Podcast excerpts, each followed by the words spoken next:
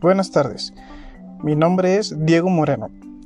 Esta es mi actividad respecto a la sesión 5 en la materia de análisis del producto, referente a la mezcla de productos.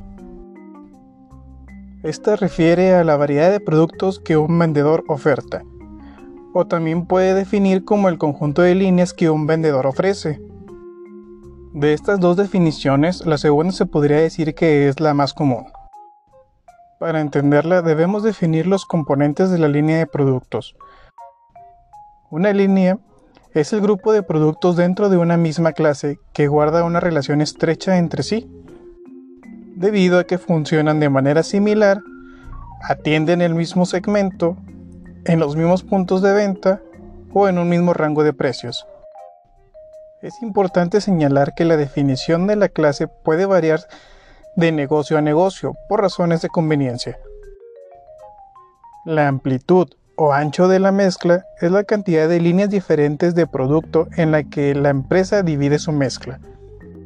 La profundidad de la línea, o también conocida como el largo de la línea, se refiere a la cantidad de variantes o artículos que ofrece cada línea de producto.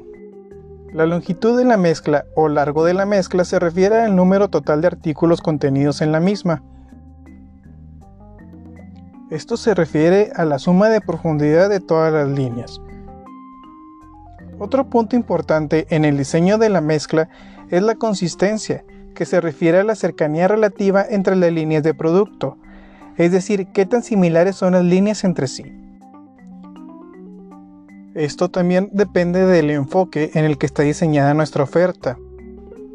Como ya lo vimos, las definiciones de línea de producto pueden variar dependiendo del enfoque del negocio. Por ejemplo, dos tiendas de ropa con una variedad similar en sus productos podrían tener dos mezclas definidas de formas distintas. La primera podría tener como líneas de ropa para dama, para hombre y accesorios, mientras que la segunda podría dividir sus líneas entre ropa deportiva, formal, de noche, y a su vez las líneas en jóvenes, hombres y mujeres. Asimismo, el tamaño de la empresa puede determinar la forma en que divide su mezcla. Esta división se utiliza principalmente para gestionar sus productos.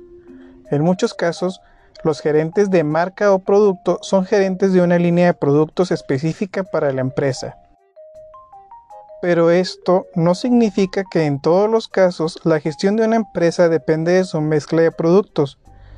En muchos casos la mezcla no determina la organización, pero su definición es necesaria para gestionar nuestra oferta, establecer segmentos de mercado, programas promocionales y diseñar los canales de distribución. Además, nos permite mantener la consistencia de nuestro enfoque al mantener la consistencia de la mezcla de productos. Y con esto damos por terminado esta pequeña introducción a la mezcla de productos. Muchas gracias por su atención. Hasta luego.